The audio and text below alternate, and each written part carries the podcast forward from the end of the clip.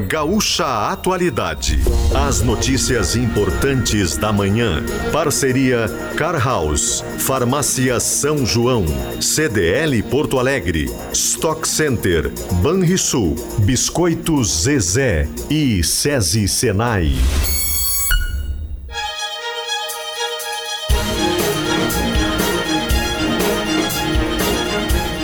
Andressa Xavier, Rosane de Oliveira e Giane Guerra.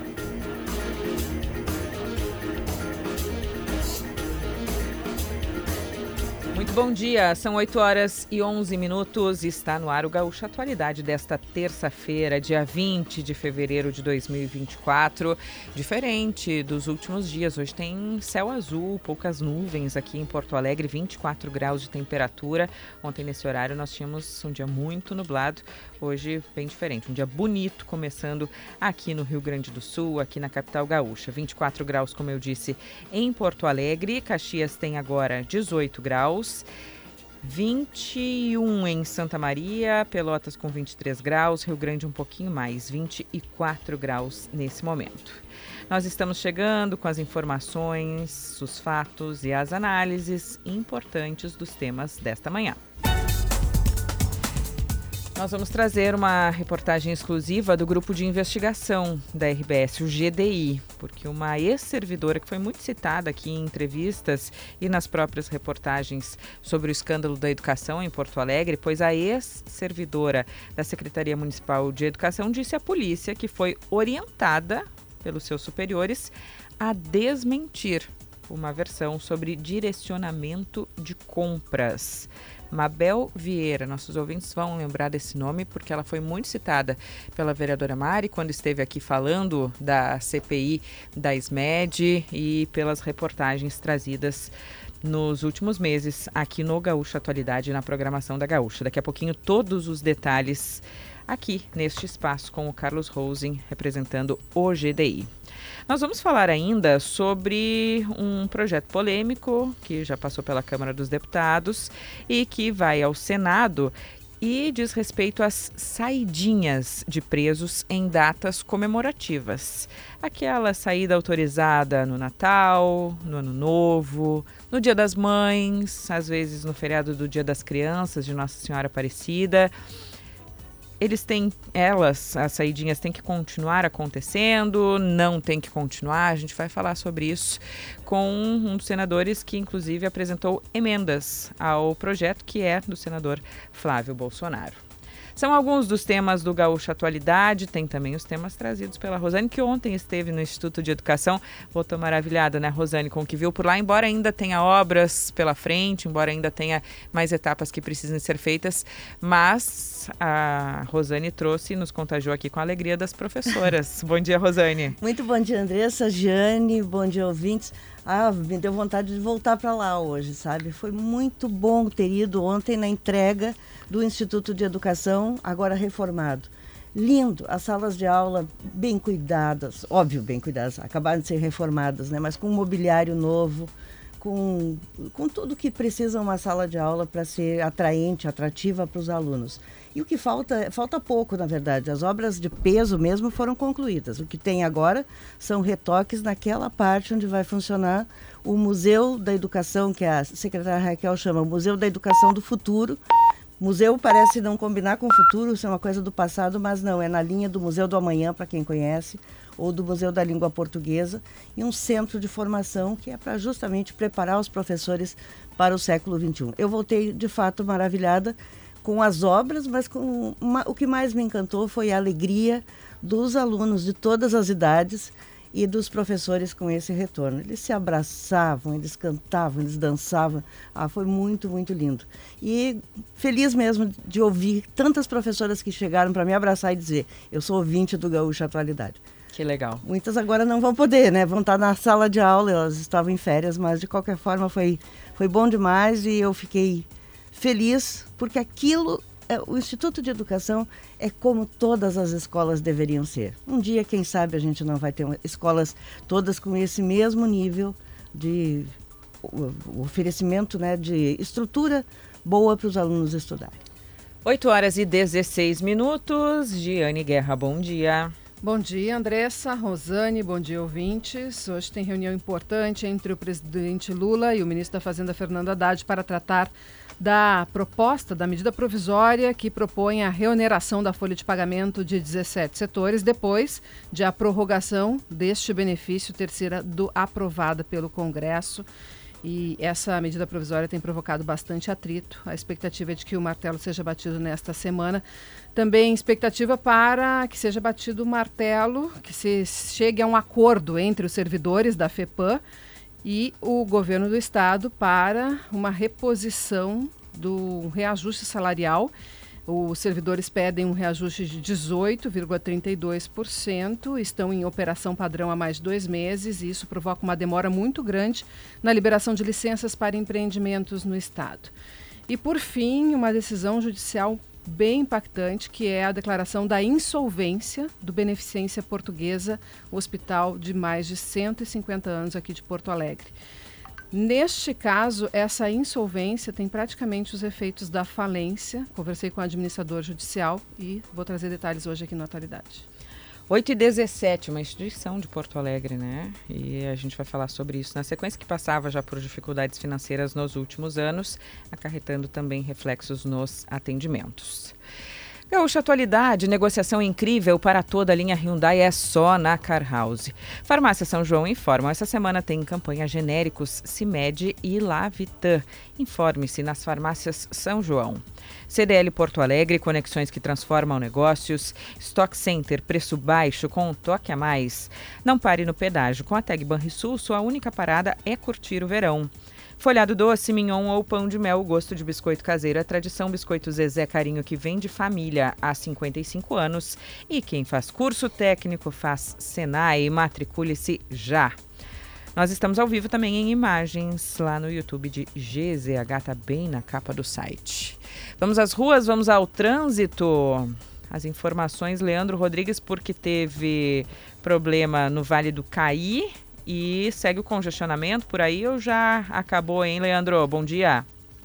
Bom dia, Andressa. Segue o congestionamento aqui, sim. Lentidão nos dois sentidos de mais ou menos 5 quilômetros para qualquer lado. O ponto onde a gente está é justamente onde ocorreu uma colisão bem forte num caminhão carregado com peças de concreto, aquelas usadas para fazer calçada um caminhão que ia no sentido São Sebastião do Caí, Portão, ou no sentido interior capital, que a gente pode usar também nessa altura da 122, pouco depois de passar o pórtico de entrada de São Sebastião do Caí em direção à BR-116, em direção à capital, aqui é bairro Lajeadinho. Ele perdeu o controle e colidiu no primeiro poste que tem nesse sentido, porque é o ponto onde os postes e os cabos de energia de um lado, ou seja, no sentido capital interior, cruzam a rodovia, claro, pelo alto e continuam o sentido em direção a, a e continuam no sentido à capital. Pois ele colidiu nesse poste de concreto, pegou bem no meio, bem na frente do caminhão, derrubou o poste, aí os cabos que cruzavam a via, claro, caíram sobre a, a rodovia nos dois sentidos da 122, teve um princípio de incêndio, isso foi questão de 20, 15 para 6 da manhã. O motorista, felizmente, não teve ferimentos graves. Ele foi levado mais para observação, até conversei ao vivo com o pai dele, com o seu Armando, pai do Samuel, 22 anos, que é o motorista. Diz que logo depois do acidente o telefone tocou, o seu Armando atendeu, era o Samuel, dizendo: pai, me envolvi num acidente. Ele perguntou: como é que tu tá? Tô bem, mas eu derrubei um poste, tem um cabo de energia no, na rodovia, é perigoso aqui. Aí que se começou toda a movimentação para acionar as polícias. O fato é que ele foi socorrido sete da manhã, que deram segurança para tirar ele do, do, da cabine sem correr risco de, de alguma descarga elétrica. E está em observação, foi socorrido. A, pouco antes das oito da manhã, aí sim teve a liberação. Se cortaram os cabos e agora, liberadas as duas faixas no sentido ao interior, mas ainda com lentidão, e no sentido contrário, rumo a Porto Alegre, é o sentido onde está o caminhão e parte do poste. Aí é só uma faixa, das duas, apenas uma, fazendo os motoristas seguirem em direção à capital e por isso ainda tem esses 5 km de velocidade reduzida por aqui, tendência de ir melhorando aos poucos, à medida principalmente que evoluiu o trabalho da RGE e também com o monitoramento do Comando Rodoviário da Brigada Militar e também da concessionária, né, Caminhos da Serra Gaúcha, que também ajuda por aqui.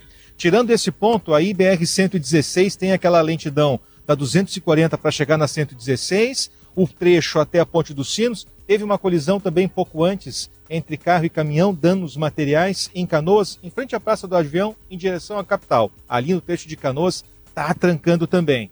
Vai ter lentidão na altura da estação Anchieta e é o movimento do horário. E a Castelo Branco agora está pegando o afunilamento da Freeway para Castelo, junto às pontes do Guaíba. Lentidão por ali para quem quer entrar no centro, Andrés.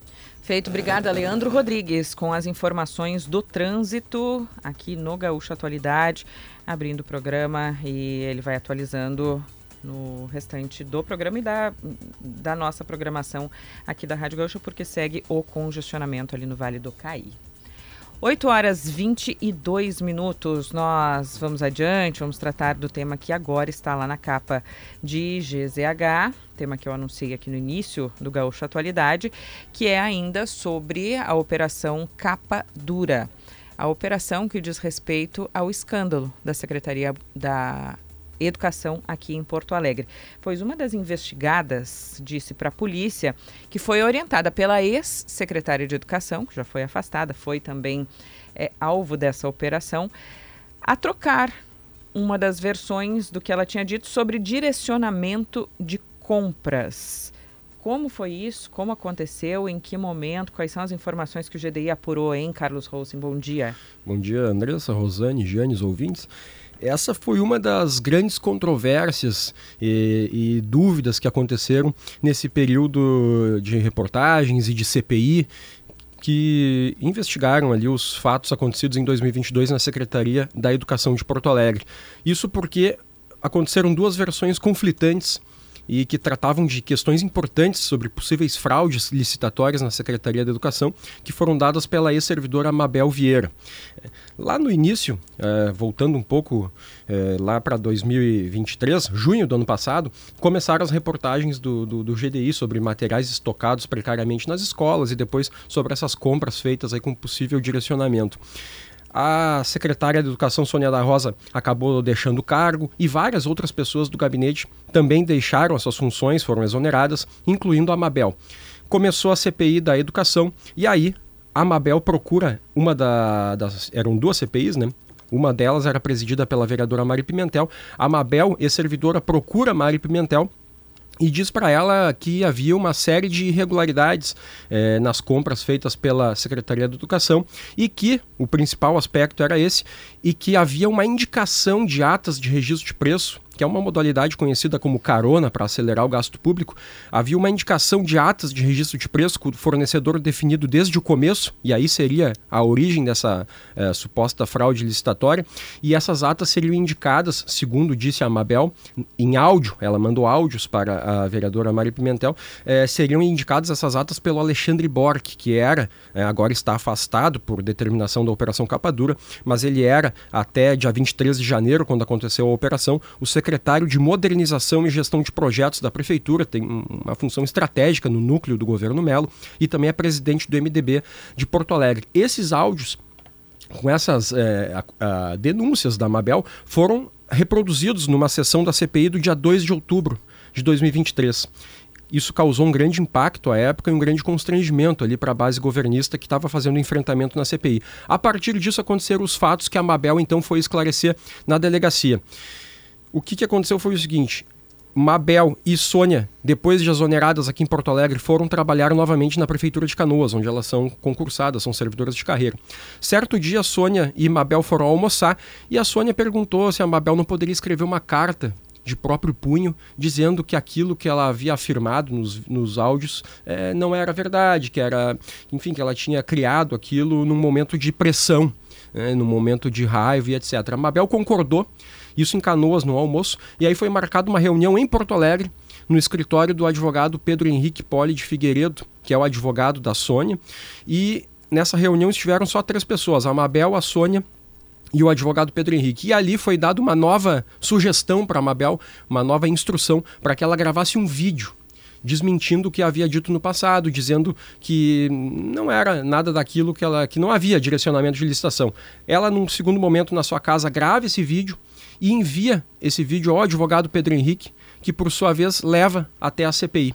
E aí, na CPI, por determinação, eh, na, na, sessão seguinte, por determinação do líder do governo, Idenir Sequim, esse vídeo é reproduzido no telão da Câmara de Vereadores. E nesse vídeo ela diz a Mabel que falou no momento de raiva que ela queria se vingar do governo que tinha a exonerado e que não tinha nada que desabonasse a conduta das pessoas do governo Melo. Questionada, ela revelou tudo isso em depoimentos à Polícia Civil, porque ela foi detida pela Operação Capa Dura no dia 23 de janeiro. Ela foi solta no mesmo dia porque ela colaborou com, a, com o inquérito.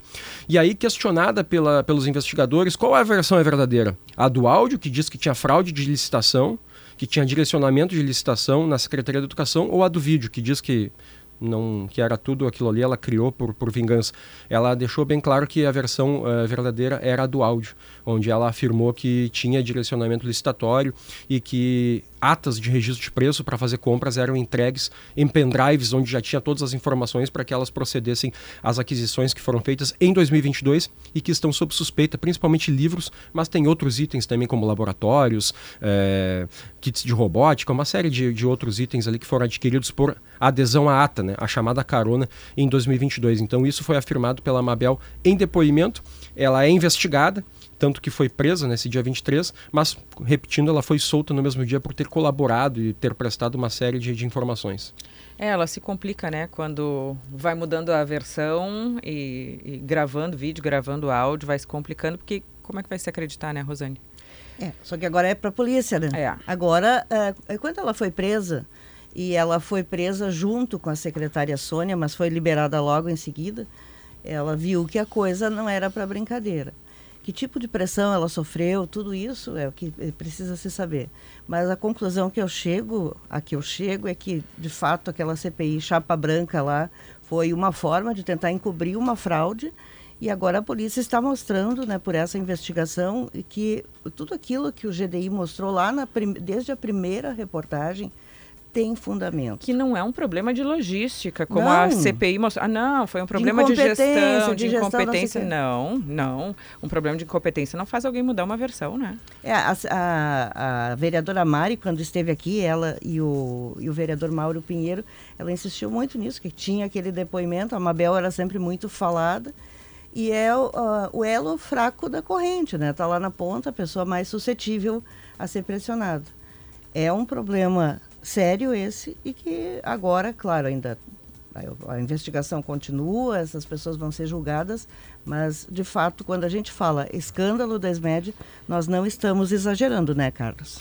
É, os fatos aí que estão colocados, eles já passaram, assim, digamos, essa fase da mera problema de logística, né? E Sim. faz bastante tempo e a polícia veio a corroborar isso também com a sua investigação, porque o que está hoje já em, em, análise é a a questão do direcionamento de compras, é, do favorecimento a a grupos econômicos e também da quantidade exorbitante de material que foi comprado. Isso aí, inclusive, essa definição exorbitante consta em um relatório do Tribunal de Contas do Estado que classificou dessa forma a quantidade de material comprado, tanto que foi comprado em 2022, tem coisa até hoje dentro de estoque aí sem uso e não é pouca.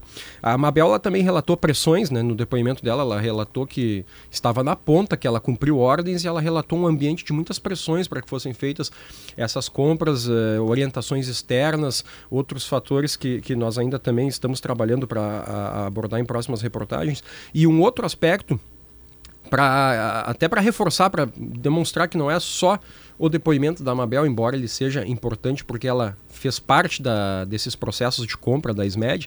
Outra servidora que depois, essa fez apenas um depoimento, ela não teve detenção contra ela, é, foi a ex-secretária adjunta pedagógica, que é a Cláudia Gever Pinheiro, ela questionada pela polícia, ela também falou que a, o, a versão verdadeira era a relatada no áudio, a questão dos pendrives que contendo coisa, né? atas, né? e também ela disse, como a Rosane colocou aqui antes, ela disse que no entendimento dela a criação desse vídeo, uma nova versão da Mabel, na avaliação dela foi uma tentativa de amenizar a, a situação que estava colocada naquele momento, porque foi um momento de muito constrangimento para a base governista na Câmara de Vereadores quando veio à tona aquele áudio da Mabel falando aquelas acusações, aquelas denúncias, envolvendo diretamente uma pessoa que tinha e tem uma relevância dentro da política do MDB, que é o Alexandre Borkin.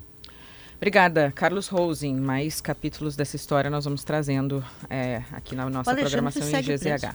Não, o Alexandre ele não, não foi preso. Ah, não ficou preso, foi afastado. Segue foi afastado, afastado, da prefeitura. Isso. É, preso dia... segue o. Não, todos já. Uh, eles foram presos quatro, quatro pessoas no dia 23, a Mabel, a Sônia, o empresário Jailson Ferreira da Silva e. É, agora me falha o quarto nome, mas eu já vou lembrar. Mas enfim, eles foram soltos, a Mabel e a Michele, lembrei agora. A Michele foram os, os dois primeiros, a né? A Michele foram soltas no, é. dia, no, mesmo dia da operação, não chegaram a ficar 12 horas na, detidas, porque elas colaboraram e foram detidas. E os demais, a Sônia e o empresário Jailson, é, a operação aconteceu numa terça, eles foram soltos no sábado.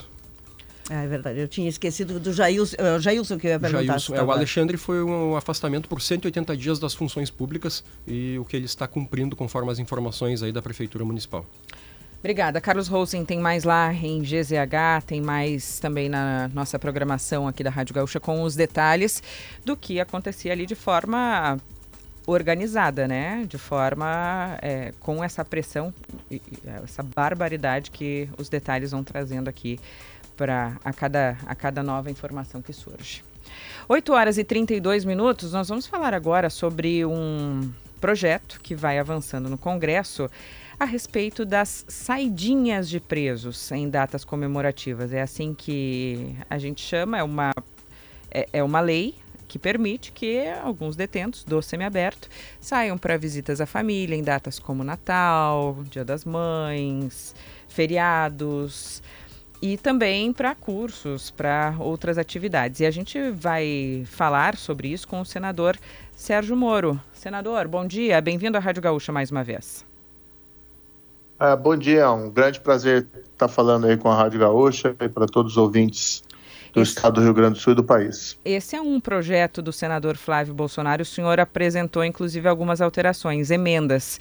É, qual é a forma que esse projeto tem hoje? O senhor considera ela adequada para passar no Senado? Olha, eu tenho dito que esse projeto é um primeiro passo para resgatar a seriedade do direito penal no país. Então, esse projeto, ele já foi votado na Câmara em, em 22, ele elimina as saídas temporárias dos presos nos feriados, dos presos semiabertos. Hoje, pela lei, é, cada preso no semiaberto ele pode sair quatro ou cinco vezes ao ano nesses feriados. Isso tem gerado uma série de problemas. Vários desses presos não retornam. Para ter uma ideia, assim, no, no, Natal, Ano Novo de 22, lá no Paraná foram 14% dos presos que não retornaram. E parte dos presos, desses presos, ainda cometem novos crimes. Tivemos agora, nessa última saidinha, no, no Ano Novo já desse ano, os exemplos trágicos né, de uma cozinheira que foi assassinada por um preso em saída temporária em Campinas, em São Paulo, e o caso do sargento Roger Dias, que foi assassinado por outro preso temporário lá em Minas Gerais. Então, o projeto ele elimina essas saídas temporárias, mas mantém as saídas para os presos semiabertos, a possibilidade de sair para trabalhar e para fazer cursos de estudo supletivo de educação, como já está na legislação atual. Tá. Uh, senador, seria, uh, se aprovado o projeto, vale para todos os presos ou depende do tipo de condenação que tenham sofrido? Então, o que aconteceu? O projeto ele foi aprovado na Câmara, ele veio aqui para o Senado, mas ele estava enfrentando bastante resistência. Né? O relator era o senador Flávio Bolsonaro, é, mas estava tendo resistência na casa, porque a Câmara, a meu ver, aí foi um, um equívoco. Né? Eles fizeram um grande trabalho, mas nisso estava um equívoco. Eles estavam eliminando as saídas para estudo. E aqui tinha um problema, porque o estudo realmente é uma atividade ressocializante. O preso um dia vai sair, então ele tem que ser preparado para voltar e poder optar por uma vida que não seja de crimes. E aí isso estava bloqueado.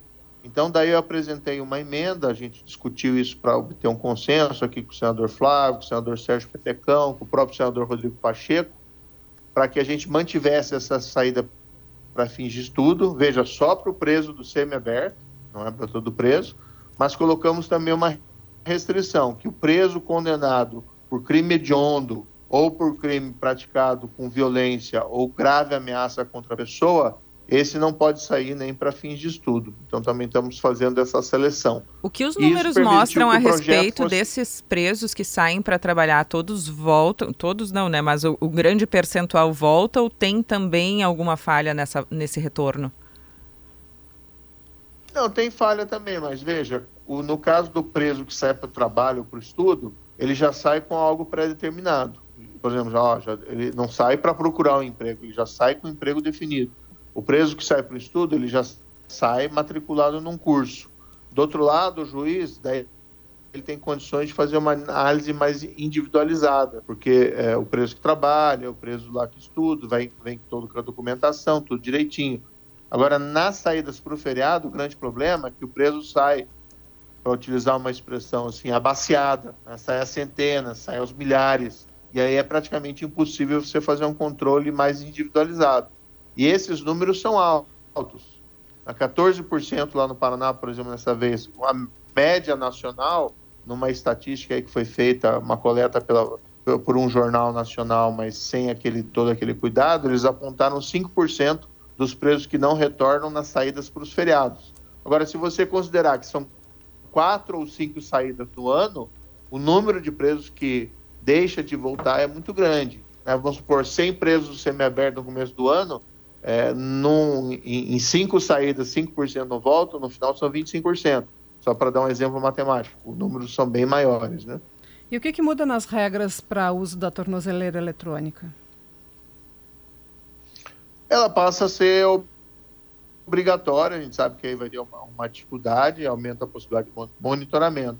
Mas tem um aspecto que, a meu ver, do projeto que é extremamente importante, que a gente volta a exigir, para fins de progressão de regime de cumprimento de pena, o exame para que seja verificado se o preso está apto a ir para um regime menos é, gravoso do que o anterior. Como é que é na lei hoje? O preso começa no regime fechado, que é prisão, prisão, sem qualquer saída, sem, sem nada. Vai para o semiaberto, depois de cumprir parte da pena, onde ele pode trabalhar ou pode estudar. E depois vai para o regime aberto, que é praticamente quase nem a prisão mais. Né?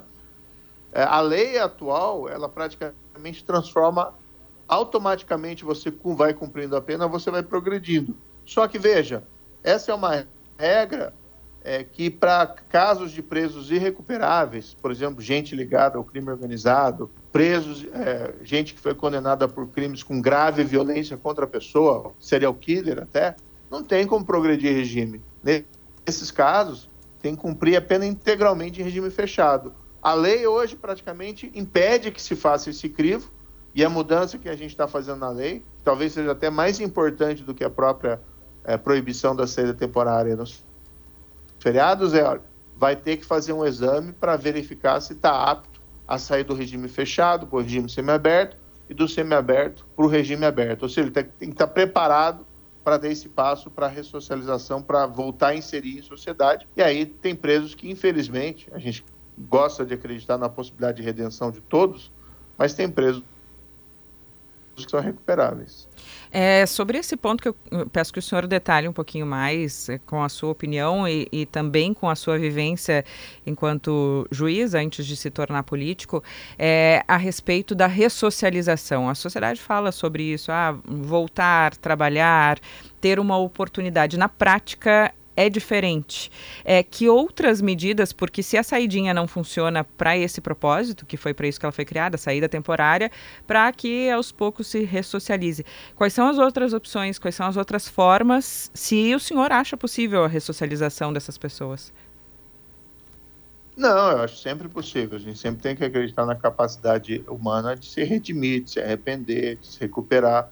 E o projeto nós alteramos ele exatamente tendo essa sensibilidade. Olha, é, tudo bem, as saídas nos feriados estão causando uma série de problemas. Agora, você não pode proibir o preso né, no semi-aberto de sair para fazer um curso de educação, um supletivo, para terminar o segundo grau. Então, a emenda que eu apresentei, que teve o objetivo principal de destravar o projeto, resgatou essa possibilidade, que uh, inadvertidamente o texto da Câmara estava revogando.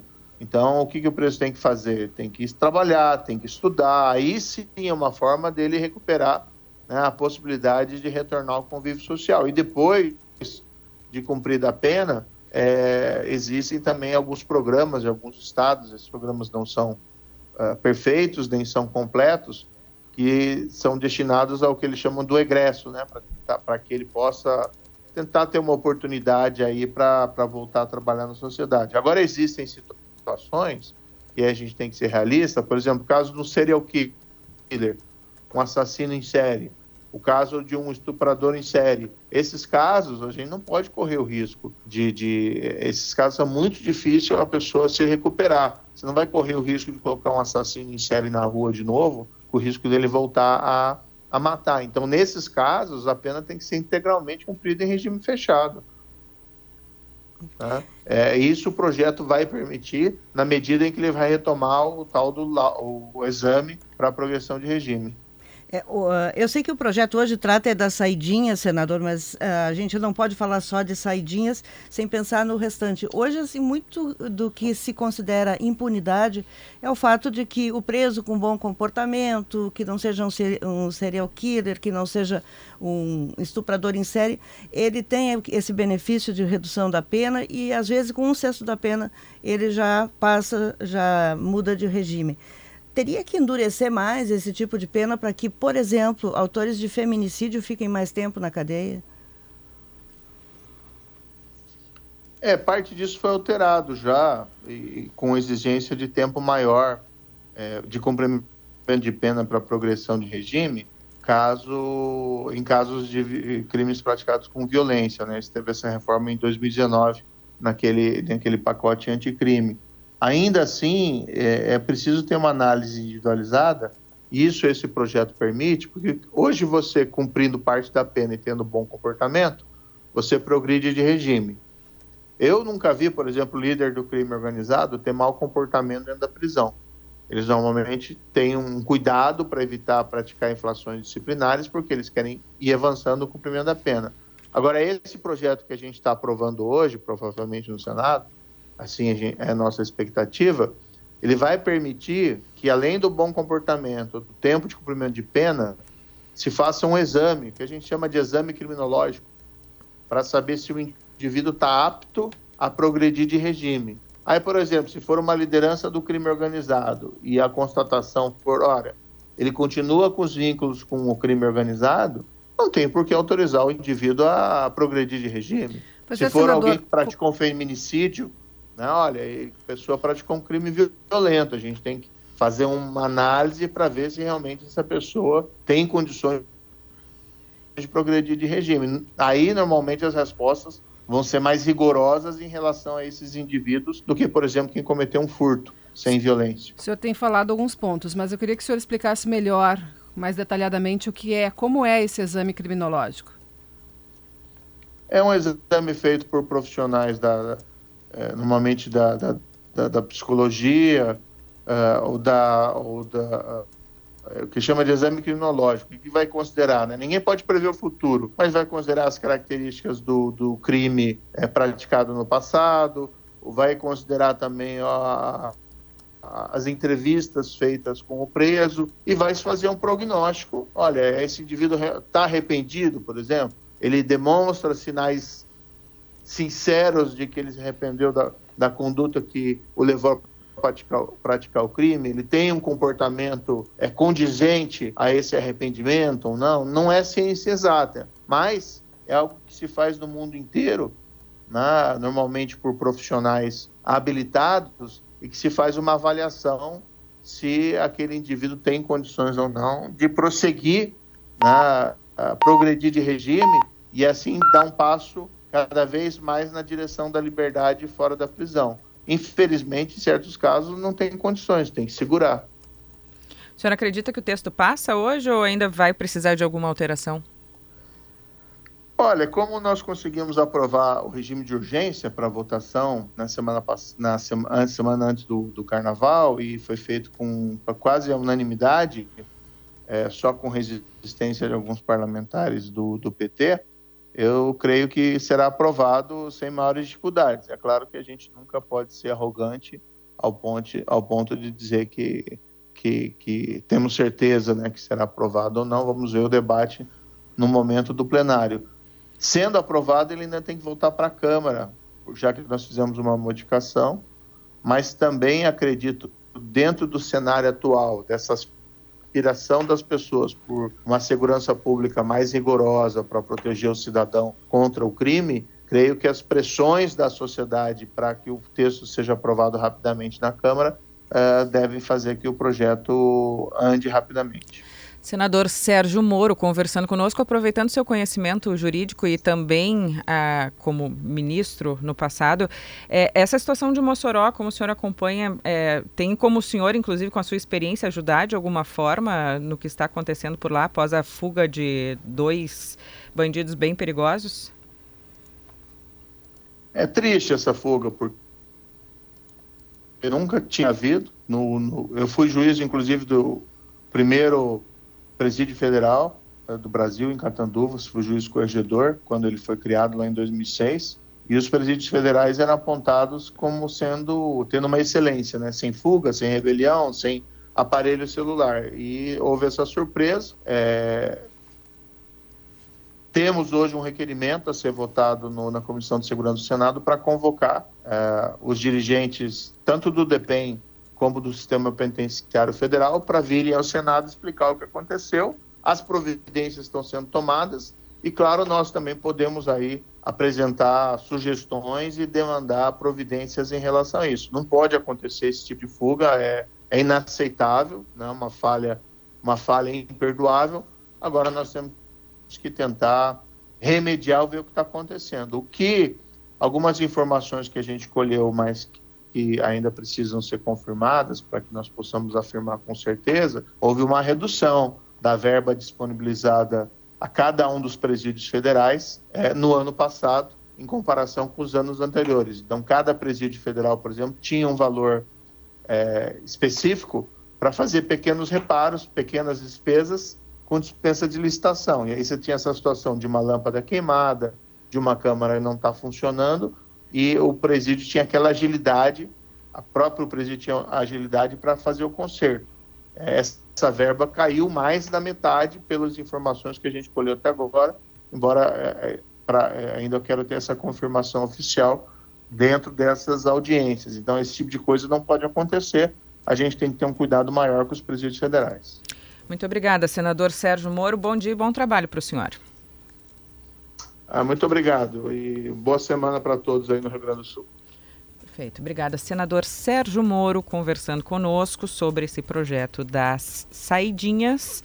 Projeto que será avaliado pelos senadores provavelmente nesta tarde. As saídas temporárias, né? E aí tem casos emblemáticos. A gente já viu quantas vezes a Suzane von Richthofen, que agora está solta, inclusive, mas saindo para passar o Dia dos Pais fora da prisão. É, o que é, é, era um caso que chamava sempre muita atenção, né? Porque como assim Dia dos Pais se ela matou os pais? Ou a madrasta da Isabela Nardoni, Nardoni saindo para passar o Dia das Mães também, né? Fora. É. É, é um absurdo realmente o que acontece com esse, é, essa, esse benefício para os presos. Eu concordo com esse projeto que limita a saída. Esse percentual de presos que não voltam ou que cometem novos crimes nessa saída é inaceitável.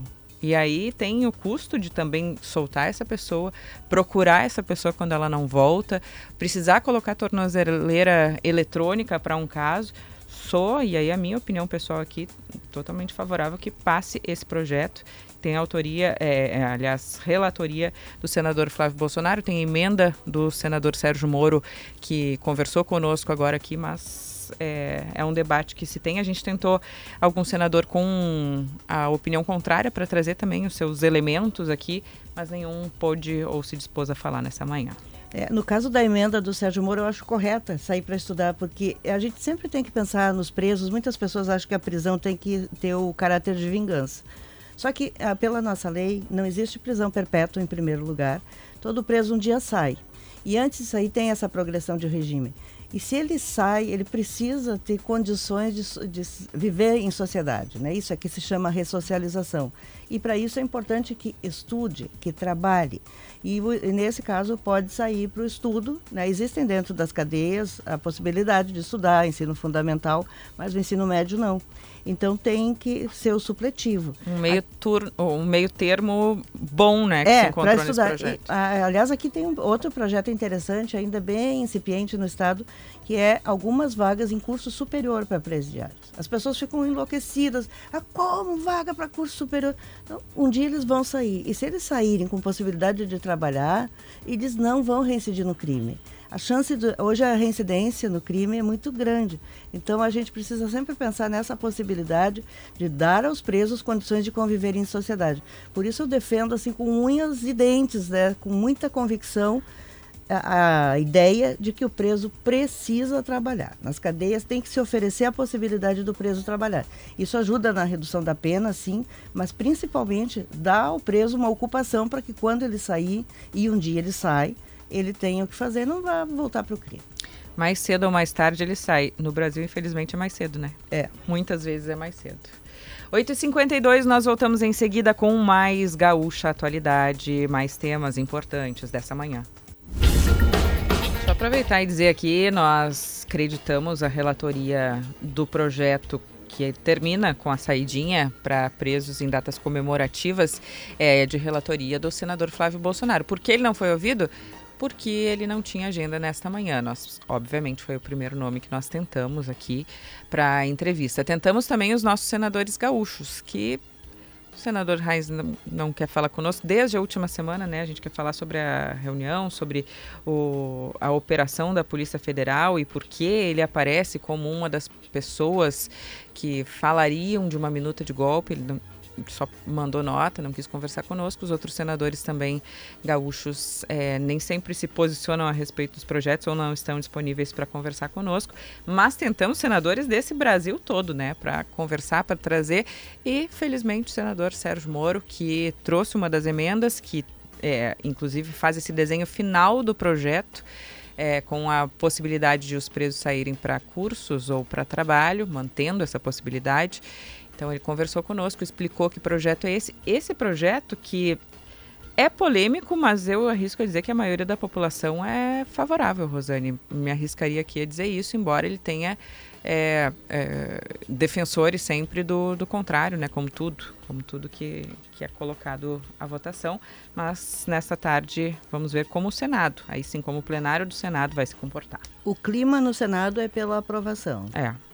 Nós estamos falando aqui não é nós não votamos, que fique claro, né? Quem vota são os senadores. A informação de que o clima no Senado é favorável à aprovação. Já foi aprovado na Câmara, o clima, o clima no Senado é de aprovação. 8h57, negociação incrível para toda a linha Hyundai, é só na Car House. Farmácia São João informam, essa semana tem campanha genéricos CIMED e Lavitan. Informe-se nas farmácias São João. CDL Porto Alegre, conexões que transformam negócios. Stock Center, preço baixo com um toque a mais não pare no pedágio. Com a Tag Banrisul, sua única parada é curtir o verão. Folhado doce, mignon ou pão de mel, o gosto de biscoito caseiro é tradição. Biscoitos Zezé, carinho que vem de família há 55 anos. E quem faz curso técnico faz Senai, matricule-se já. Giane Guerra falando sobre uma instituição de Porto Alegre e do Rio Grande do Sul, que é a Beneficência Portuguesa. É um hospital de 153 anos que teve a sua insolvência declarada pela Justiça. Tradicional, segundo hospital de Porto Alegre. O pedido tinha sido feito para a Justiça por um credor. Qual é a diferença da insolvência para a falência?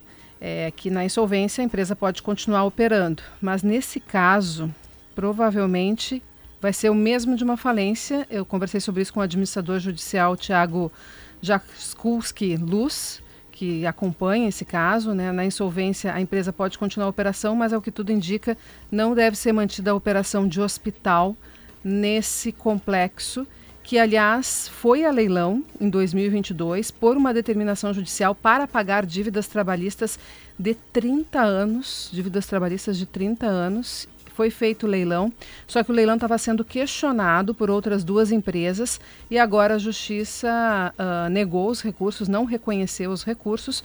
Tem um prazo para novos questionamentos. Se não forem feitos, aí deve ser homologada a venda do leilão por 41 milhões de reais. Quem fez o lance na época foi uma empresa de Minas Gerais, a FC Holding, que na ocasião disse que ainda faria um estudo sobre o que faria para esse complexo, que é muito grande, né? 41 milhões de reais. E esse complexo ele tem 12 mil metros quadrados de área, nove blocos, ainda tem o estacionamento. São cerca de 700 ações na justiça. Esse dinheiro vai ser usado para pagar essas ações. Provavelmente não vai conseguir nem pagar os, as dívidas trabalhistas e nem chegar às outras dívidas que o Hospital Beneficência Portuguesa tem.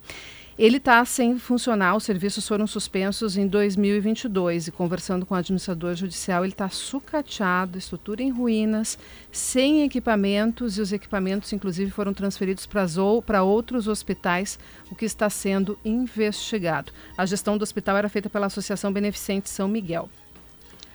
Nós voltamos em seguida com mais Gaúcha Atualidade, com mais temas dessa manhã. Vamos falar sobre as guerras Rússia e Ucrânia. Hamas e Israel. Vamos falar sobre a diplomacia brasileira também daqui a pouquinho. Logo depois do Notícia na Hora Certa, nós voltamos com mais destaques do Gaúcho Atualidade desta terça-feira. Temperatura em Porto Alegre na casa dos 24 graus, um dia bonito aqui na capital gaúcha.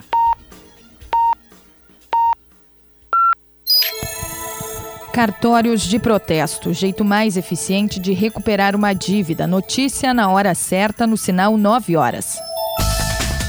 Investigada por fraudes na SMED, diz que trocou de versão a mando de ex-secretária de Educação de Porto Alegre. Em menos de dois meses, Brasil chega à marca de 113 mortes por dengue. O governo autoriza uso da Força Nacional para auxiliar nas buscas a foragidos de Penitenciária Federal de Mossoró, no Rio Grande do Norte. Tempo firme em Porto Alegre, agora faz 24 graus. A previsão é de tempo seco na maior parte do Rio Grande do Sul. No norte e na Serra, pode chover durante a tarde e a noite. A cobrança de dívidas de até um ano é gratuita com os cartórios de protesto. Acesse protestors.com.br. Trânsito. Segue lentidão no quilômetro 9 da RS 122 em São Sebastião do Caí, onde há em direção ao interior, pista liberada, mas o fluxo ainda é lento. Em direção à capital, uma faixa só com o trânsito seguindo afunilado para os motoristas que descem a serra pela 122. A RGE trabalha no local. Com o trânsito, Leandro Rodrigues. Destaque da hora. Preso segundo envolvido em triplo homicídio em Pinhal. O segundo suspeito, de 32 anos, foi preso temporariamente em Alvorada, na região metropolitana, na tarde de segunda. Conforme a Polícia Civil, ele é apontado como um dos executores no ataque que matou três pessoas em Balneário Pinhal, no litoral, na quarta-feira da semana passada. No local da prisão, os policiais ainda encontraram cerca de um quilo de crack e material usado para embalar a droga. No mesmo dia do crime, o primeiro suspeito já havia sido preso também em Alvorada. Ele era apontado como responsável por levar os executores até o local do crime. Para a Rádio Gaúcha, Lucas Abate. Grupo investigado por importação e comércio ilegal de eletrônicos é alvo de operação da Polícia Federal em três cidades gaúchas.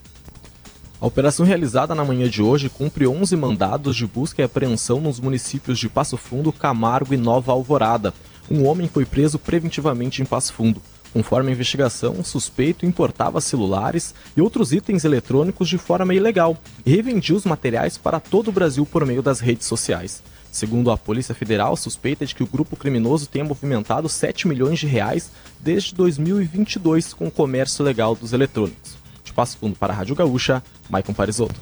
Cartórios de protesto, jeito mais eficiente de recuperar uma dívida. Notícia na hora certa volta na Rede Gaúcha Sat às 10 horas. Para a Rádio Gaúcha, Yasmin Luz.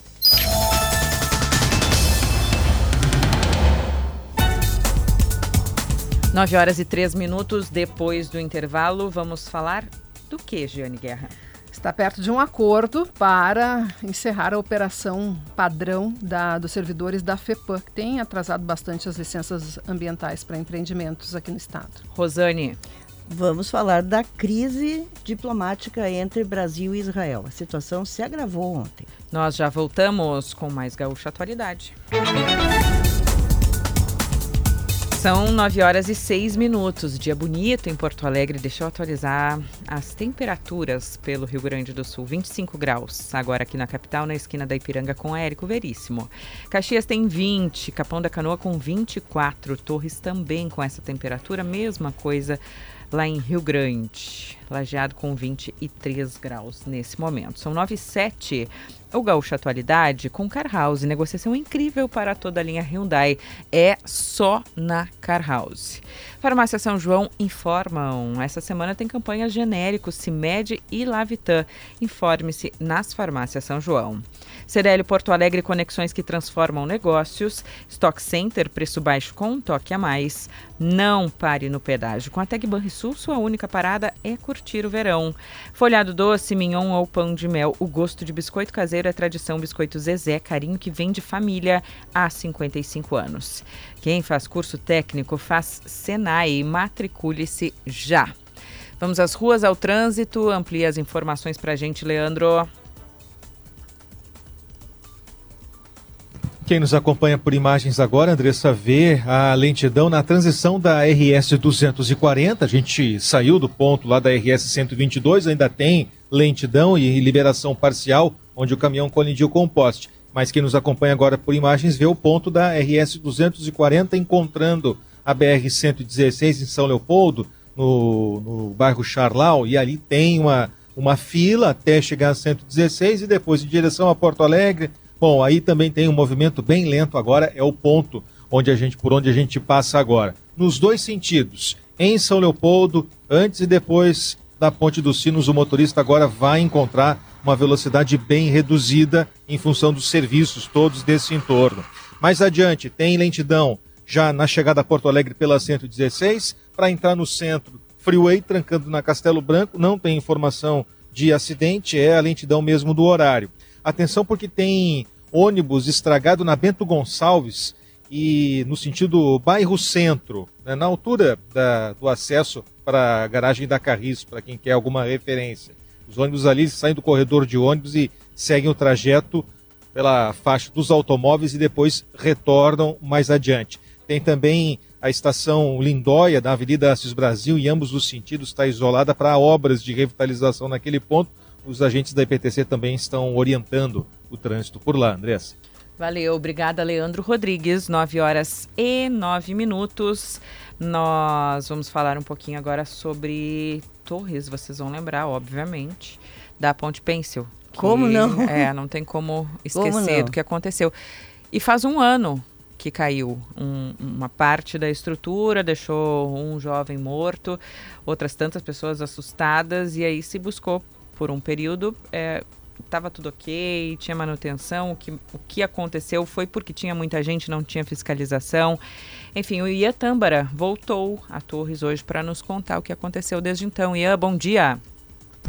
Bom dia, bom dia Andressa, bom dia a todos. Isso, estamos aqui é, em frente à delegacia de Passo de Torres, cidade é, que era ligada pela Ponte Pêncil a Torres no litoral norte, cidade de Santa Catarina, porque nesse um ano né, que se passou da queda da ponte, que deixou dezenas de pessoas feridas, mais uma vítima fatal que morreu por afogamento, Brian Grande, natural de Caxias do Sul, que morava aqui, tinha apenas 20 anos, é, as investigações elas já foram concluídas e ainda não indiciaram ninguém. E não deve se, uh, se alterar esse cenário pelo que a gente conversou, inclusive agora há pouco aqui, é, com o agente de polícia da DP de Passo de Torres, o Valdir Slaviero. Explico para vocês. O que, se a, o que aconteceu é que no final do ano passado, é, dois inquéritos estavam em andamento em paralelo, em razão da queda da Ponte Pêncil, tentando encontrar e entender se havia alguma responsabilização a respeito do problema que ocasionou a, o rompimento dos cabos e consequente queda da ponte. Em Torres, ninguém foi responsabilizado e por um, uma explicação bem objetiva. A, a, Polícia Civil entendeu que a manutenção não era a, responsabilidade do município gaúcho. E aí, por isso, toda a questão de manutenção, de reforma, de cuidado com a estrutura era de Passo de Torres deveria ser investigada por aqui. Bom, nós viemos até aqui onde o inquérito havia também sido concluído no final do ano passado, também não havia indiciado ninguém, porque aí, segundo a Polícia Civil de Santa Catarina, não foram encontrados elementos que comprovassem que uma pessoa, um agente público ou uma instituição, como prefeitura, por exemplo, teriam algum tipo de responsabilidade. No entanto, é, houve alguns problemas, segundo o Ministério Público catarinense, que apontou que o próprio prefeito de Passo de Torres, por exemplo, não tinha sido ouvido nas oitivas, que disseram, é, que apontaram que não havia nenhum responsa responsável. Bom, essas oitivas elas estão sendo concluídas. Tinha um prazo que foi dado pelo Ministério Público que não foi é, respeitado, esse prazo já foi estourado, mas, segundo o que foi apontado aqui pela delegacia, é, esses, essas oitivas devem ser concluídas aí nos próximos dias, mas não vão alterar é, o resultado final da investigação, que é de que não haverá também um responsabilizado. Fechado esse um ano, essas oitivas vão ser entregues para o Ministério Público e, a princípio, pelas polícias civis de Santa Catarina e de Rio, do Rio Grande do Sul, não teremos ninguém responsabilizado, tanto pela queda quanto pela morte é, desse jovem é, de 20 anos aqui na ligação dos dois estados. E em relação às obras, passamos agora há pouco por ali, viu, pessoal? E ela foi retomada ontem. A Marinha do Brasil tinha embargado a obra que estava sob respons responsabilidade da Prefeitura de Passo de Torres, porque em termos bem práticos, tá? Os cabos de aço estavam sendo puxados novamente, reinstalados, porém não havia documentação nem regularização dessa questão de segurança, por exemplo. Então, ali tem passagem diária de embarcações no canal do Mampituba, do Rio Mampituba, e não havia sido avisada a Marinha, é, por parte da Prefeitura aqui de Santa Catarina, para que os cabos pudessem ser içados novamente, podendo ocasionar um novo acidente. Então, houve toda essa regularização primeiro e ontem, então, foi proibida a passagem de barcos por ali. A gente passou agora, o pessoal está fazendo uh, essa, uh, essa, esse içamento de fios dessa obra que vai custar 700 mil reais para os cofres aqui de Santa Catarina, do município catarinense, e que tem até 6 de abril para ser concluída. Mas em relação a Torres, somente a única parte que ficou de responsabilidade do município gaúcho já estava pronta, a gente passou agora há pouco ali, é a escadaria de alvenaria nova que foi construída já, agora é aguardado então a recolocação, reinstalação da estrutura. Então, um ano ainda com poucas respostas, com nenhum responsabilizado. Daqui a pouco a gente está indo, inclusive, na casa da mãe do Brian Grande para saber também o sentimento da família, né? Se ainda pretende tomar alguma iniciativa é, dentro dos próximos meses aí, em relação a essa não responsabilização. E a Tâmbara, tem obra aí na delegacia de Passo de Torres? E, ó? É aqui na frente, viu? O pessoal tá construindo um prédio, pelo, uhum. pelo que eu consigo ver. Até para explicar, viu, Andressa, o delegado regional aqui da, da, da, não é de Passo de Torres, é de Santa Rosa do Sul, município um pouco maior aqui próximo, é da comarca de Santa Rosa, o Rafael Chiara. Ele conversou com a gente em off, mas não está aqui no momento é, e nos passou as informações a partir do agente de polícia. Aí, por uma questão protocolar, burocrática, enfim, ele não quis uh, dar uma declaração ao vivo aqui. A gente solicitou à Polícia Civil que conversasse com a gente, mas não conseguimos esse retorno para entrevista, né? Mas as informações foram repassadas. Obrigada. E a Tâmbara falando conosco, é, direto de onde o fato aconteceu há exato um ano. O sinal vai marcar 9 e 15 da manhã. Giane Guerra e as negociações, o acordo próximo, tu falavas é, sobre a FEPAM e o pedido de aumento salarial dos servidores que fazem uma greve, né? É o que tudo indica. O governo do estado e o sindicato dos empregados, uh, empresas de assessoramento, perícias e pesquisas de fundações estaduais do Rio Grande do Sul, CEMAP, tiveram uma reunião a tarde passada. Essa reunião estava programada, é, já foram feitos vários encontros desde o ano passado, quando começou essa negociação. Os servidores pedem uma reposição de inflação no salário de 18,32%, que não foi repassada nos últimos anos, a aplicação desse mesmo percentual sobre Vale Alimentação. Conversei com a diretora do sindicato, Cecília Bernardi, que participou da negociação. Ela disse que o governo do estado acenou aceitando a, a, a concessão deste reajuste porém de forma escalonada, com um calendário, no caso dos salários até 2025 e no caso do, dos auxílios, os servidores querem que esse reajuste seja repassado ainda neste ano. E aí foi feita uma contraproposta e a ideia é receber um ok do governo do estado ainda hoje. já tem uma assembleia pré-agendada para esta quarta-feira, uma assembleia dos servidores para avaliarem então o que ficar definido por parte do sindicato que representa a categoria e o governo do estado. Por que, que isso é bem importante para o setor empresarial? Tenho recebido aí nas últimas semanas muitos relatos de empresários que estão esperando as licenças ambientais da FEPAM para darem continuidade aos seus empreendimentos. Seja a licença prévia, seja a licença de instalação que autoriza a obra do empreendimento, ou mesmo a licença de operação, para começar a, por exemplo, uma fábrica produzir tem investimentos de 50 milhões de reais que estão aguardando licenciamento para poder ter andamento. Então é importante o prazo para a liberação das licenças mais do que dobrou desde que começou essa operação padrão dos servidores. 9 horas e 17 minutos. OABRS, em defesa da advocacia e da cidadania. OAB sempre conosco aqui no programa. Vamos à previsão do tempo. Cléo com reserve hotéis, Cléo com cashback e 10 vezes sem juros em lagueto.com.br. Dia bonitão, né, Cléo? Pois é, eu gosto do cashback, viu? É, isso é bom. A Giane gosta também. Mas é, tá por aí mesmo, Andressa. O tempo tá bonito, a gente tem uma quantidade grande de ar seco agora, não tem quase nuvens, mas se a gente olha na imagem, a parte norte da Lagoa do Espaço tem um pouco mais de nebulosidade. Essa nebulosidade vai avançar para Porto Alegre. São nuvens finas, vão deixar o céu passar, o sol passar, não tem problema nenhum.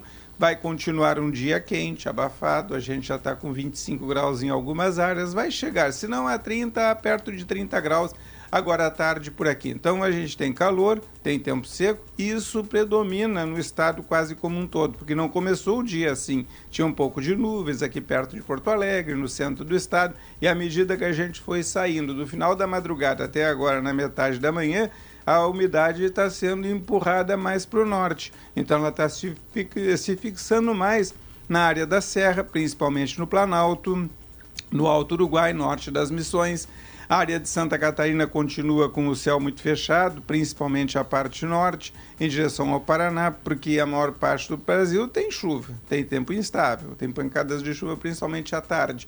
Então isso faz com que a gente tenha essa parte norte da região sul com mais umidade do que nós aqui no Rio Grande do Sul. Alguma chuva hoje? Sim, na divisa com Santa Catarina à tarde, por causa do calor, por causa da umidade. O terreno que é dobrado ali na região, tem aquele sobe e desce das montanhas, isso favorece então uma turbulência que traz pancadas de chuva, mas coisa pouca e isolada. Amanhã o tempo está mais seco, também quinta-feira. A temperatura sobe um pouquinho amanhã, sobe mais na quinta e tem na sexta-feira o ponto mais alto.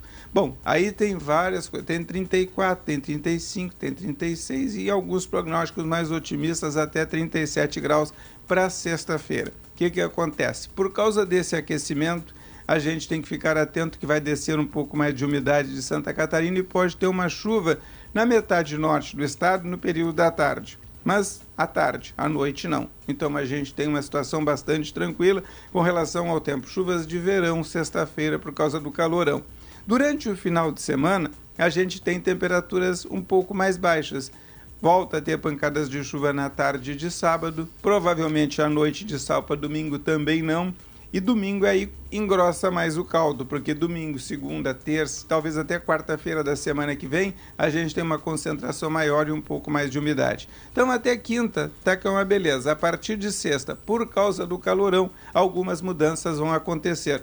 Vão entrar algumas áreas de chuva. E a chuva só pode ter uma intensidade maior no começo da semana que vem, segunda para terça-feira. Então, até mesmo o pessoal que vai para o litoral, dá para aproveitar, porque a chuva é no período da tarde. A balneário geralmente aproveita na parte da manhã. De tarde, quando volta, então pode pegar alguma pancada de chuva na freeway, aí sem problema nenhum. Quente, continua quente, talvez não com aquela temperatura de 34, mas para quem está no litoral, vai pegar 26, talvez até 27 graus.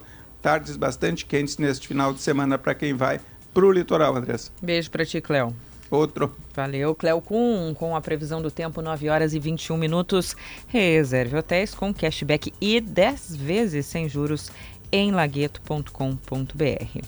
Antes do nosso próximo assunto, é, a defesa do ex-presidente Jair Bolsonaro tentou adiar o dia do depoimento dele, mas o ministro do Supremo Tribunal Federal, Alexandre de Moraes, disse que não é Bolsonaro quem escolhe o dia do interrogatório. Manteve para quinta-feira. É para esse dia, portanto, que está marcado que Bolsonaro vá à Polícia Federal para prestar depoimento. Rosane.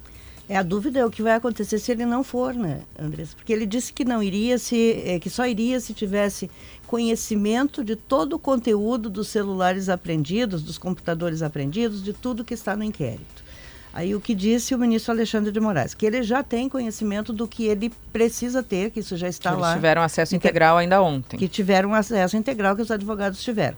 Se ele não for, tem a, as duas possibilidades, né? De ele não ir e, e, o ministro deixar por isso mesmo, que eu acho pouco provável, e tem o da condução coercitiva. E talvez ele esteja forçando a condução coercitiva para se vitimizar no domingo lá no, na Paulista, onde tem esse ato para o qual eles estão chamando gente do Brasil inteiro não é simples ir a São Paulo, né? as passagens estão caríssimas, mas de qualquer forma. O senador Reis, inclusive, já confirmou senador a presença, Reis né? já, já confirmou, e aqui eu quero que dizer vai. assim: vai quem quiser, eu acho absolutamente legítimo que é. as pessoas vão. Agora, que vão com seu próprio dinheiro, né? Eu quero ver se não vão usar dinheiro da cota parlamentar para participar de uma manifestação que é política em defesa de um presidente que está sendo acusado de tramar um golpe. Não é uma tentativa de golpe, é de planejar um golpe, de programar, de preparar um golpe. É, sobre o Alexandre de Moraes, ele já é tão exposto é, pelas decisões que toma, e a gente falava ontem sobre a justiça, né, sobre o protagonismo da justiça em alguns casos.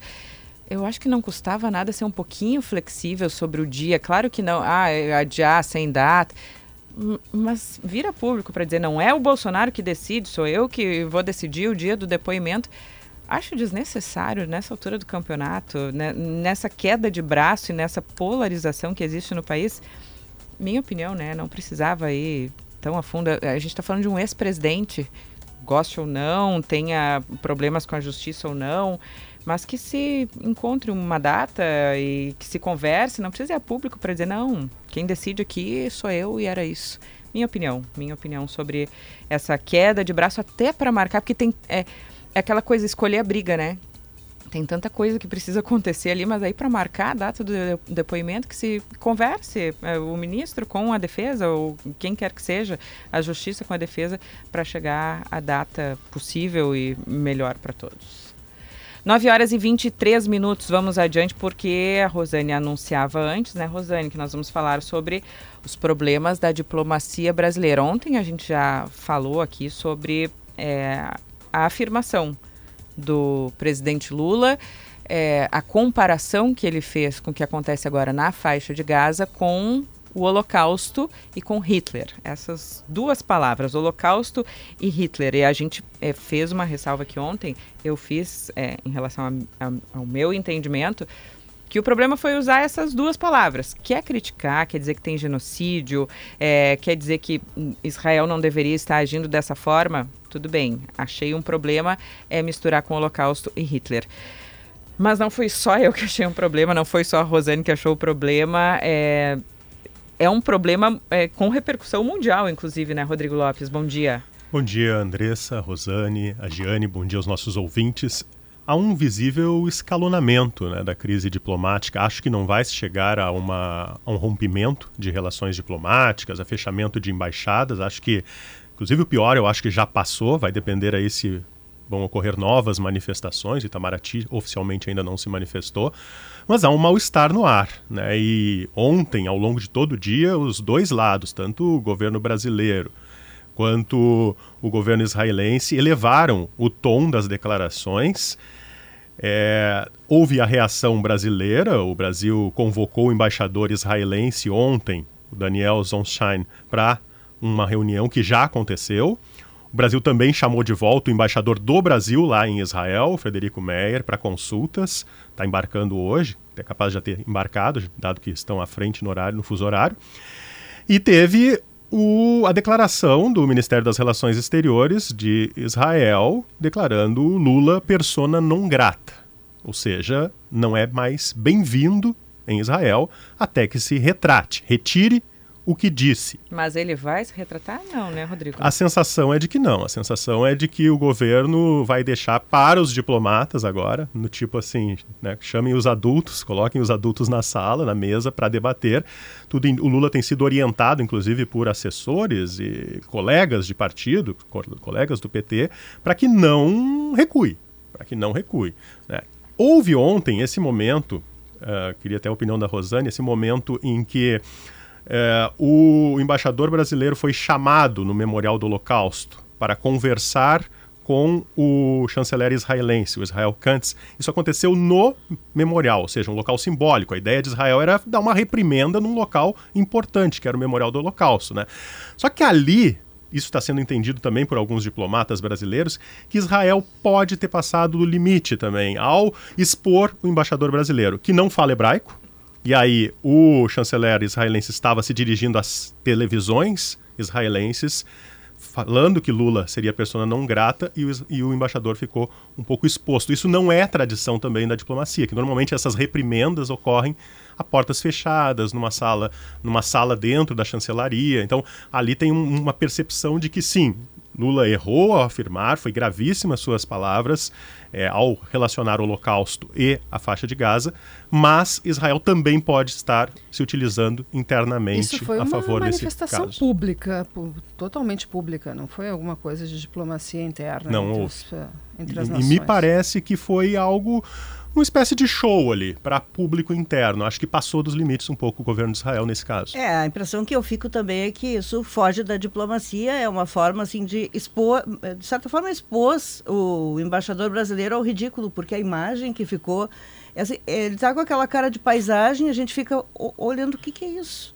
Ele está com cara de, de quem assim, não sei, o que, que eu estou fazendo aqui? É um embaixador, né, foi acreditado para trabalhar no país e aí depois vem a explicação que o, é, o chanceler estava falando em hebraico e, e, ele não entendia, né? Então, normalmente, assim, o próprio Netanyahu, quando se dirige às televisões, ele fala em inglês para que as pessoas, que mais pessoas entendam. Então ali foi, me pareceu assim mais uma provocação, uma forma de ridicularizar o embaixador, de ridicularizar a diplomacia brasileira. Aí hoje, né, o Brasil chama e faz uma reprimenda ao embaixador de Israel. Então tá nessa coisa assim de tu me xinga aqui, eu te xingo aqui e o que vai acontecer daqui para diante. Rodrigo, vamos explicar para os nossos ouvintes é, essa persona não grata é uma coisa mais simbólica, né? Porque assim, Lula não pretende ir a Israel tão cedo, pelo clima que estão as conversas e pelo que ele tem dito, o, o pensamento dele sobre o Netanyahu é muito claro isso. A, a, crítica dele, a forma como o exército de Israel está agindo na faixa de Gaza, o número de mortos, o fato de morrerem mulheres e crianças, o Lula tem exposto muito isso. Então, pretender ir a Israel, ele não vai. O que, que significa ser persona não grata? É só uma coisa da diplomacia mesmo. É, na verdade, histórica, né? É um termo em latim que significa pessoa indesejada e se refere a uma prática de um país, de um Estado, de proibir um diplomata, em geral, e nesse caso o chefe de Estado, o Lula, o presidente da República, de entrar no país numa viagem oficial. Né? Sim, é algo simbólico, mas na prática, se o Lula decidisse ir a Israel hoje, provavelmente não seria recebido. É. Né? Quais são as consequências, Rodrigo, para uh, uh, as relações mesmo entre Brasil e Israel, para as negociações esse incidente diplomático. Não é a primeira vez, né, Rosane? Aliás, tem uma coluna em, GZH publicada há pouco aí que a relação entre Israel e Brasil sempre foi muito positiva. Né? O Brasil tem uma relação antiga com Israel, desde os primeiros judeus que vieram para uh, o Brasil lá no final do século XIX, e a, o papel de Oswaldo Aranha, que sempre a gente lembra, que gaúcho, que que presidiu a reunião da Assembleia Geral da ONU para a criação do Estado de Israel, é, tem uma relação né, comercial também importante, tecnológica, na área militar. É, agora, rusgas políticas, elas acontecem muito é, com relação especialmente a governos do PT. É, o Brasil, no passado, no primeiro governo, não, no governo da Dilma Rousseff, o governo de Israel, na época, usou uma expressão pejorativa até, né, chamando o Brasil de um anão diplomático. É uma expressão terrível para fazer qualquer tipo de comparação. É, quando o Brasil tentava politicamente mediar. Incorreta. Politicamente incorreta, eu me referi a isso. É, quando o Brasil tentava mediar a crise também entre Israel e, e, o Hamas. Né? Quem era o Brasil na fila do pão, como vocês gostam de dizer, para tentar mediar naquele momento a crise. Né? É, o, o, governo Bolsonaro tentou, de certa forma, instrumentalizar um pouco a, os símbolos religiosos judaicos, né, pela ligação com os, a base é, a base eleitoral evangélica, é, que também se apropriou muito de símbolos judaicos, e quando a gente conversa com a comunidade judaica no Brasil, eles ficam visivelmente incomodados com é, a utilização do, dos seus símbolos pelo setor evangélico quanto a apropriação pelo governo na época de Bolsonaro, que a gente via muitas bandeiras de Israel nas manifestações. Né? É, então teve uma, uma tentativa ali de, de apoio incondicional às atitudes de Benjamin Netanyahu, né? até, até porque foi um dos únicos líderes que veio na posse de Bolsonaro naquele momento além de poucos outros. Então, uh, nesse momento, há, há, há, uma polarização extrema entre os apoiadores de, de Bolsonaro, que a, acabam ficando ao lado de Israel e criticando duramente Lula, e há, do outro lado, uma histórica relação entre o PT e a causa palestina. Então, está posta essa disputa, infelizmente, uma importação de um conflito que tem suas complexidades, que não deveria ser tratado nesse nível pela política brasileira, mas está posto o mal-estar aí. Né? Rodrigo, para fechar, tem outra guerra acontecendo, né? Rússia e Ucrânia, o que pode dizer dela? Fechando dois anos, inclusive. Dois né? anos? Essa agora dia 24. Ah sábado. Parece a pandemia, né? A gente achava que ia é. durar uns dois, três meses é. no máximo, já lá se vão dois anos. A, assim. é, a gente, até estou preparando um material também especial ali para Zero Hora. É, são dois anos, o que a gente vê é que nos últimos, nos últimos meses teve aí uma, um avanço, na verdade nas últimas semanas, né? Teve um avanço por parte da Rússia, uma região ali que se chama É um nome difícil de pronunciar. É, a Rússia ganhou esse território, era uma área que estava em disputa há semanas, porque a gente lembra que a guerra virou um pouco, além de paisagem na imprensa internacional, infelizmente na, se naturalizou o conflito, mas a guerra também acabou que nos, nas últimas semanas se criou, um, nos últimos meses, um certo impasse ali, né? não, há, não havia avanços no fronte. E na última semana houve então a Rússia ganhando esse terreno, que é importante. Então, para o nosso ouvinte imaginar assim, hoje é, ao, o território da Ucrânia ele está é, ocupado pelas tropas russas é como se fosse uma boca de jacaré, assim, ó. Todo, toda aquela região do leste e de fronteira entre a Ucrânia e a Rússia é, está ocupado por tropas russas. É, o restante do país é governado ainda pela Ucrânia e a Ucrânia tem superioridade militar ali. Eu acho que vai depender muito aí do, também do que vai acontecer nas eleições americanas em novembro, é, entre Donald Trump e, e o, o, atual presidente Joe Biden. Uma eventual vitória de Trump, uma volta dos republicanos ao poder, pode significar o fim do apoio ao, militar à Ucrânia, o fim do envio do, de dinheiro, de recursos financeiros para a Ucrânia, e aí eu acho que começa a ficar bem difícil a situação para a Ucrânia sem apoio internacional. Obrigada. Rodrigo Lopes, tem mais lá em GZH, tem mais informações também aqui na programação da Gaúcha. Tem um chamado das ruas também, Leandro Rodrigues. E aí, o que está acontecendo? Isso, por uma lentidão que está pegando o motorista na BR-116, na altura de Guaíba, ali na altura das pedras, pedras Brancas. Havia até informação de que seria naquele ponto um acidente, mas a Polícia Rodoviária Federal de Eldorado do Sul informa que não, naquele ponto não tem ocorrência na 116 para Guaíba, houve um acidente um pouco mais cedo em Parque Eldorado, aí no caminho da 290, em Eldorado do Sul. É um trecho na 116, naquele ponto, com obras. Pode ser a explicação para essa retenção que os motoristas estão encontrando por ali, Andressa. 9h35, Giane, antes do intervalo, tem informação? É, recebi aqui agora o, o, aviso do sindicato que representa os servidores das, do, de pesquisas de empresas de pesquisas, fundações estaduais.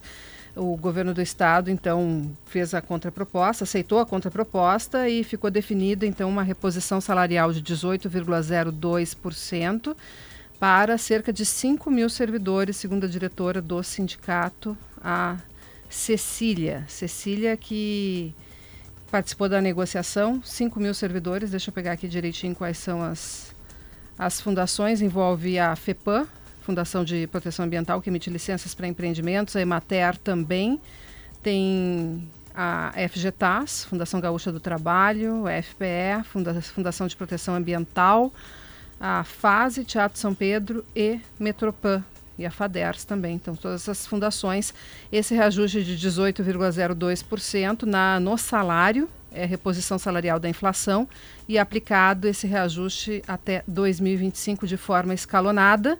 E para os auxílios, como Vale Alimentação, aplicado neste ano, com a última, a o último ajuste sendo feito no mês de outubro.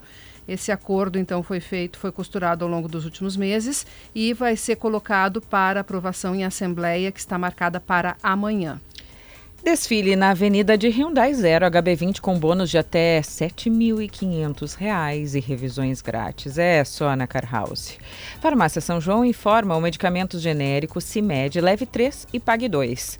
Toda a linha Lavitan, vitaminas e suplementos leve 2 e pague um. Na São João, você e sua família sempre compram bem. Invista na sua qualificação e na da sua equipe. Conheça os cursos de graduação e pós-graduação da FAC RS, a Faculdade do Comércio.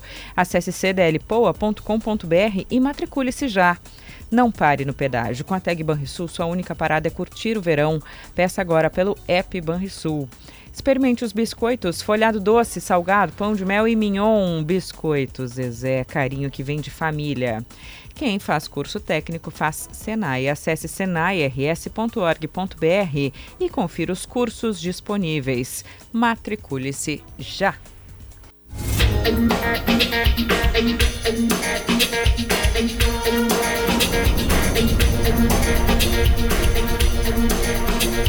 Nove horas e 40 minutos. Deixa eu dar uma olhadinha na temperatura. O Cléo diz que segue com temperatura em elevação, não tanto quanto na semana passada, mas aqui em Porto Alegre vamos a 28, 29 graus. Agora ainda faz 25 na esquina da Ipiranga com o Aérico Veríssimo. Em Lajeado faz 24 graus, 25 em Torres, 24 graus nesse momento em Capão da Canoa temperaturas todas bem parecidas nesse momento no Rio Grande do Sul. Fala, Rosane. Tem muitos ouvintes, Andressa, comentando teu comentário sobre hum. o ministro Alexandre de Moraes não aceitar que o ex-presidente Jair Bolsonaro escolha o dia do depoimento ou marque para outro. Que tem uma lógica nisso. A lógica é que todos deponham ao mesmo tempo para não haver, porque os outros todos já foram, são convocados para depor. Então, eles depõem em salas separadas e ao mesmo tempo, que é justamente para evitar.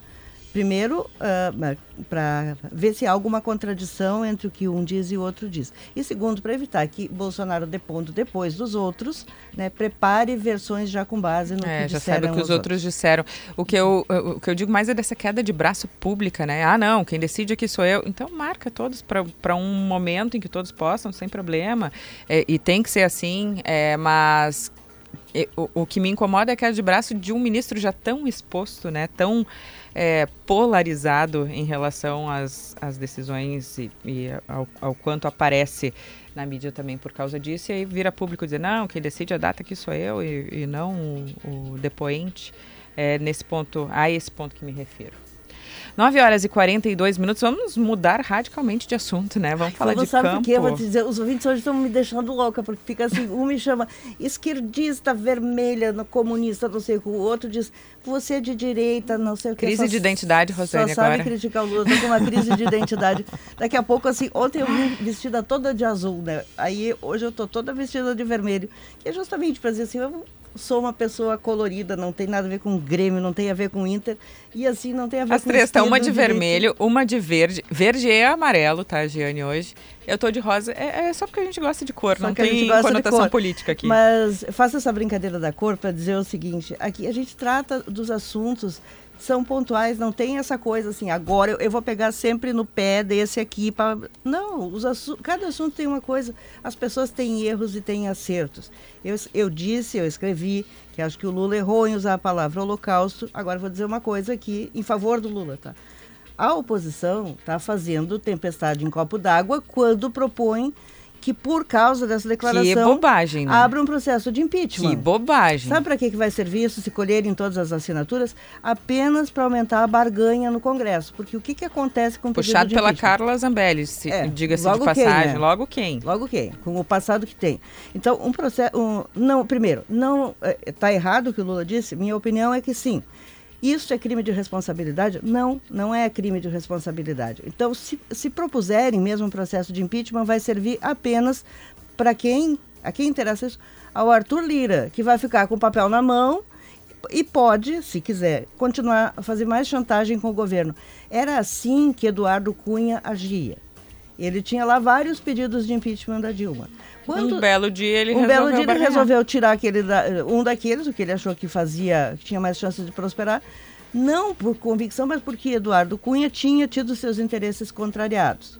Então é assim que as coisas funcionam no processo de impeachment e nesse caso eu considero um equívoco total e é um, um uso político. Um né? oportunismo. Oportunismo, essa é a palavra, propor impeachment. E tem de, uh, vários deputados, uh, quase todos do PL, mas tem outros de outros partidos, que já estão assanhados, essa é a expressão, com essa ideia de processo de impeachment, que eu acho um absurdo.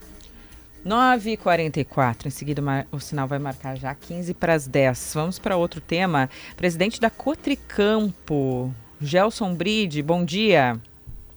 Bom dia, Giane, bom dia a todos os ouvintes da Rádio Gaúcha, hein? Do Estado. Bom, um oásis aqui em meio a tanto assunto árduo, assunto difícil. Vamos falar um pouquinho sobre cooperativismo com o senhor. Qual é o grande desafio hoje é, do agro aqui no Rio Grande do Sul? Há muitos anos se fala sobre a saída de jovens, a saída das pessoas do campo para estudarem nas cidades ou até saindo do Rio Grande do Sul. Esse ainda é um dos desafios? Ah, com certeza esse é, é, um dos desafios do cooperativismo, é um dos desafios de tantos outros da agricultura gaúcha, né? Do agro gaúcho. Mas com certeza esse a gente está tratando de uma maneira, uh, com certeza, com muito afinco, né? Para que nós possamos mudar esse rumo desse pessoal do, da nossa juventude uh, estar deixando a agricultura por alguns motivos, né? Que é, desafiam todo o cooperativismo, não só do Rio Grande do Sul, a gente conversa com várias cooperativas de todo o país, né? E nós, por determinação e, e capitalização do, do, nosso presidente Darcy Hartmann, né? É, da Alcergues, a gente começou um trabalho aí e está se desafiando e conseguimos concluir. Que bom que nós vamos poder apresentar agora, dia 22, aqui na Expo Agro Cotricampo, todo um comitê de jovens cooperativistas e da cooperativa Cotricampo. E eh, quais são os resultados concretos já desse trabalho? É, a gente uh, começou a formar esse comitê consultivo, né? Ele é um comitê consultivo onde que são dois integrantes, um menino, um menino e uma menina, né? A gente procurou uh, ter o presidente e o secretário uh, com ambos os gêneros também, além da juventude, né? Para fazer parte é, desse comitê consultivo. Então, começamos o ano de 2023 e finalizamos agora em 2024, em janeiro. O que, que ele vai ser dado? Nós queremos, como diretoria da cooperativa, ouvir a juventude, o que, que ele espera da sua cooperativa, o que, que ele espera do cooperativismo, né, em si, para nós podermos fazer ações voltadas juntamente com o SERGS, com o SESCOP, capacitá-los e fazer ações voltadas ao jovem para que ele permaneça no campo. E o caminho é o cooperativismo para fazer isso. Existem vários caminhos, claro, mas nós estamos fazendo a nossa parte. Mas o que, que precisa? O que, que vocês já sabem que precisa? Uh, boa internet, bom salário, uh, perspectiva é de, de melhora de qualidade de vida. O que, que, o que, que vocês acham que é necessário e como entregar isso para conquistar o jovem para que ele fique no campo, ou se ele já foi para a cidade, que ele retorne, ou jovens da cidade que tenham esse desejo de, de ir para o campo, que eles possam fazê-lo? Eu acho que antes de tudo nós precisamos ouvi-los, né? Ouvir o jovem o que, que ele quer, o que, que ele precisa. Mas alguma, alguns feedbacks já que veio para a cooperativa, é com certeza é uma estrutura de internet é, apropriada, é inteligência artificial dentro das cooperativas para que isso também possa chegar com mais naturalidade até o jovem, né? E desenvolver políticas públicas para que o jovem permaneça no, no campo, né? É, são várias políticas públicas que podem ser direcionadas ju à juventude rural, né? Hoje tem, claro, já existem algumas, mas nós temos que ser mais assertivos, chegar mais próximo do nosso jovem para que ele realmente permaneça e faça a sucessão familiar lá no campo. E eu sempre digo, em nossas reuniões com, com, a juventude, nós precisamos fazer a sucessão familiar lá no campo, na propriedade, mas nós precisamos também preparar o jovem para assumir as cooperativas, né? Porque nós estamos de passagem e precisamos dos jovens dentro da cooperativa, eh, nos conselhos, enfim, eh, dinamizando isso para que nós conseguimos logo, logo essa juventude estar tocando nossas cooperativas aí para cada vez torná-las mais eficientes, né, Giana? Obrigada, presidente da Cotricampo, Gelson Bride. Bom dia para o senhor. Bom dia, obrigado. Obrigada. 9 horas e 49 minutos. Gaúcha Atualidade, sempre com Car House com Farmácia São João, CDL Porto Alegre, Stock Center, Banrisul, Biscoitos Zezé e Senai. Também com o OBRS, em defesa da advocacia e da cidadania, e com Lagueto, lagueto.com.br. Nós já voltamos para fechar o Gaúcha Atualidade de hoje.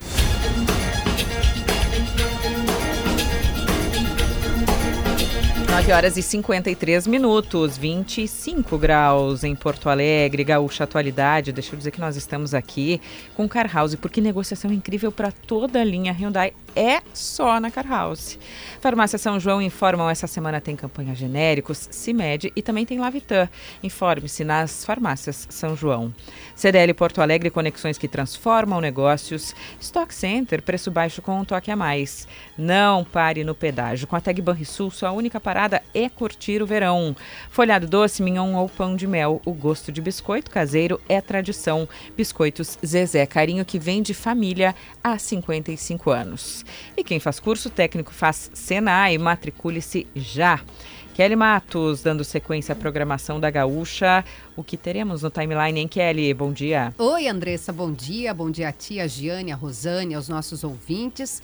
Faz tempo que a gente queria trazer esse personagem aqui para o timeline por uma série de razões eh, que envolvem desde a criação de um partido político, a saída do partido que ele mesmo criou, um movimento que faz com que ele seja rejeitado por esses integrantes desse novo partido e o fato dele ocupando a posição e o, o segmento dele na sociedade ter admitido o voto em Luiz Inácio Lula da Silva e agora estar Prepara absolutamente o WhatsApp, criticando o Lula com razão, me parece, aqui é a opinião. É, eu acho que é prepara o WhatsApp mesmo. Prepara o WhatsApp, João prepara Amoedo. a live. O problema porque... é de vocês com o WhatsApp. Depois é, eu entrego aqui. A, gente que lute, né, Kelly que, que lute. Eu me relaciono com os nossos ouvintes. Vocês se relacionem com os do timeline. Hoje vai ser um dia, mas ontem também foi um dia em que a gente também lidou com o WhatsApp. Pode mandar, gente. Pode mandar a pergunta, a discussão em tempos de posicionamentos muito calcificados. Até foi corajoso ele ter admitido o voto no Lula, sendo quem é, né? O João Amoedo, um, um de, representante desse segmento mais à direita, do empresariado, enfim. E agora estar criticando absolutamente o Lula em tudo. É, a gente vai falar sobre isso no timeline. Tá bom, daqui a pouquinho na programação, na sequência do jornalismo da Rádio Gaúcha. Na sequência do esporte também vem aí Marcelo Debona para conversar conosco todos os dias, Debona. Também com Lagueto, Lagueto Sports Resort Grêmio Viva a União de Paixões. Para o inédito, essa semana tem Grenal, mas tem ainda a repercussão da rodada de ontem. Debona, bom dia. Andressa Xavier, bom dia. O Rio Grande do Sul, de alguma forma, o futebol do Rio Grande do Sul, ele ficou muito feliz ontem, Andressa, com a vitória do Guarani de Bagé. Por quê? Porque o Guarani venceu a Avenida em Santa Cruz do Sul é, estaria feliz com a vitória da Avenida também, mas por que, que eu destaco o Guarani? Porque o Guarani tem muita tradição no futebol. Porque o Guarani é o bicampeão gaúcho, o único bicampeão é, do interior do estado do Rio Grande do Sul. Porque o Guarani representa a metade sul do estado. Porque o Guarani é lá da campanha. Porque o Guarani é da rainha da fronteira. E é muito bom ver o futebol descentralizado, com tanto e tanto esforço e tanta luta, garantir permanência na Série A. Ontem o Guarani, que já havia vencido o Inter, que já havia vencido o Novo Hamburgo, que já havia empatado no Passo da Areia em Porto Alegre com o São José, que já havia empatado em Pelotas contra o Brasil, ganhou fora do Avenida, chegou a 13 pontos, é quarto colocado e se garantiu na elite do futebol gaúcho. Tem personagens importantes. Tato Moreira, o presidente, com quem a gente conversa, todo mundo elogia e fala do Tato como um dos grandes dirigentes do interior. Rodrigo Mamá, 40 anos, pegou o terceiro pênalti ontem. Michel, o goleador. E William Campos, esse jovem, promissor, talentosíssimo técnico que já fez um baita trabalho no São Luís, foi campeão invicto da Copinha em 2022 e está fazendo esse baita trabalho agora no Guarani.